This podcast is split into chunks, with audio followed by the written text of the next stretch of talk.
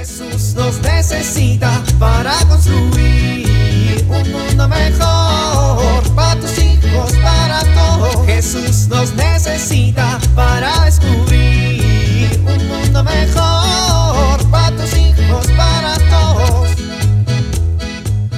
A ver, ahora qué piden de la escuela. 30 palitos de madera, 20 vasos de buen tamaño, de preferencia de yogurt, bien lavados. Pues ni modo que no. Dos pliegos de cartulina, una cuchara, arena o semillas pequeñas, una bandeja, imprimir las hojas que se adjuntan en el correo y aprenderse la coreografía del video también adjunto. Después, no se les olvide subir las evidencias. Ok, ok. Ahí vamos, ahí vamos.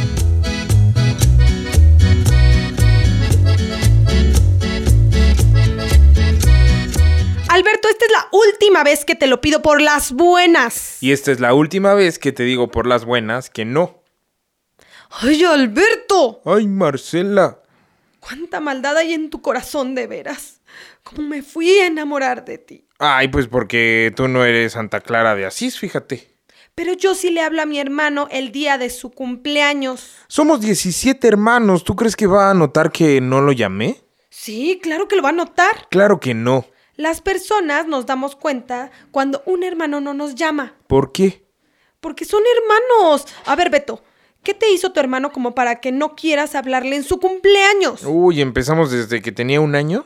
Pues si no eres lo suficientemente maduro y todavía no lo superas, pues sí. El maduro era yo, la lacra era él. No le digas así a tu hermano enfrente de tus hijos, Beto. Eso es lo que quiero que entiendas, que tus hijos aprenden todo. Ay, Marcelita tiene un año y Betito dos meses. Todavía no aprenden ni a avisar que van al baño y ya quieres que aprendan a tratar a los hermanos. Shh, Beto. Sí te entienden. ¿Te imaginas qué fue que Marcelita no le hablara a Betito en su cumpleaños por alguna pelea tonta? ¿Te imaginas que cuando te mueras ninguno de los dos vuelva a hablar con el otro porque están enojados por alguna otra razón? No, pues ni Dios lo quiera. Pues tú le estás enseñando a no aprender a valorar y a disfrutar de la familia. Ay, pero... ¿Pero qué? ¿Crees que estoy equivocada en mi apreciación? Pues no. Como papás, tenemos la responsabilidad de ayudar a nuestros hijos a experimentar el amor de Dios y expresar algunas formas de amar dentro de la casa. ¿Crees que así lo van a aprender? Tú no conoces a mi hermano. Supongamos que no. Supongamos que tu hermano es la única persona en tu familia que no quieres ver. ¿De qué manera le demuestras a los otros miembros de tu familia que Dios los ama? No, pues... No, pues... ¿Tú ayudas a tus otros hermanos cuando necesitan algo? Nunca he visto que de pronto salgas corriendo a ayudar a alguno. O tampoco me has contado que estés preocupado por ayudar a alguno. Y tienes muchos. ¿Qué pasa cuando alguno de ellos necesitan ayuda? ¿Por qué no te buscan a ti? ¿Cómo le haces para saber si tus hermanos no se sienten solos? Porque de eso se trata la familia, ¿no, Beto? De no sentirse solo nunca. Yo quiero que Marcelita no se sienta sola nunca y siempre sepa que Betito está cerca de ella para lo que necesite. Pues sí. Siempre que llegas yo procuro hacerte fiestas y procuro que tus hijos vean cómo te hago fiestas también. Primero porque me gusta recibirte con afecto. Segundo porque quiero que ellos también aprendan a recibir con afecto a sus familiares. Y tercero, porque de esa forma, aunque sea una muy pequeñita y sencilla forma, les hago notar que Dios los ama y está orgulloso de ellos. Tienes razón. Somos una familia católica, Beto. Nosotros mejor que nadie sabemos que si Dios nos ama como nos ama, deberíamos también entre nosotros amarnos así, ¿no crees? Pues sí.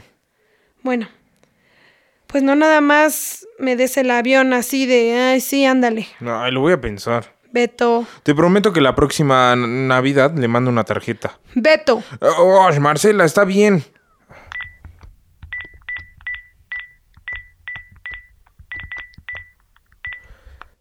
Bueno, hermano, hola. ¿Estás ocupado?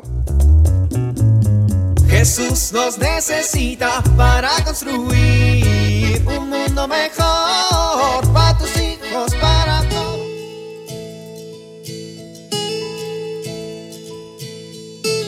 ¿Cómo te sientes cuando te acercas a platicar con alguien porque necesitas ser escuchado y esta persona no te ve a los ojos?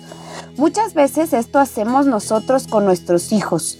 Cuando queremos platicar o entablar un diálogo más profundo con ellos o se acercan para comunicarnos algo, resulta que no los miramos a los ojos y esto genera una barrera en la comunicación.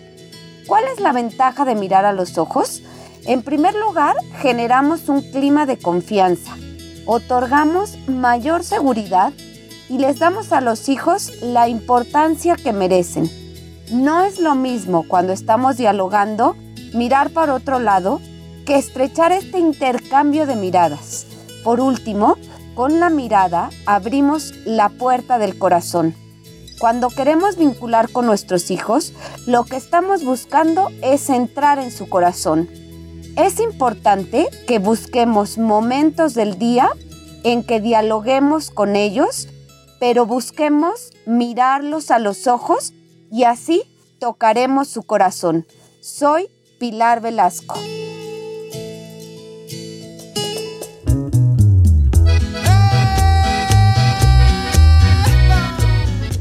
Oramos. Señor, quiero ser como tú. Enséñame a dar frutos de paz y bien en su tiempo, y a dejar que los dones que has sembrado en mí sean puestos al servicio de mis hermanos. Amén.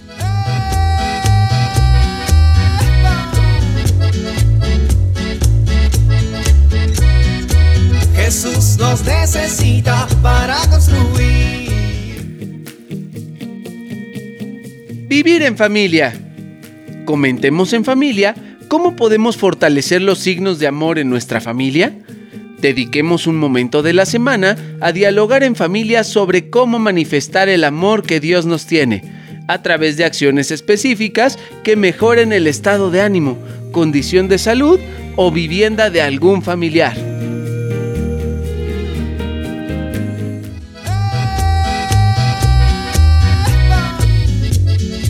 Invitamos a compartir y dialogar este encuentro de la serie Alianza con tu familia. RCP es un programa de PPC México al servicio de las comunidades parroquiales. Hasta la próxima.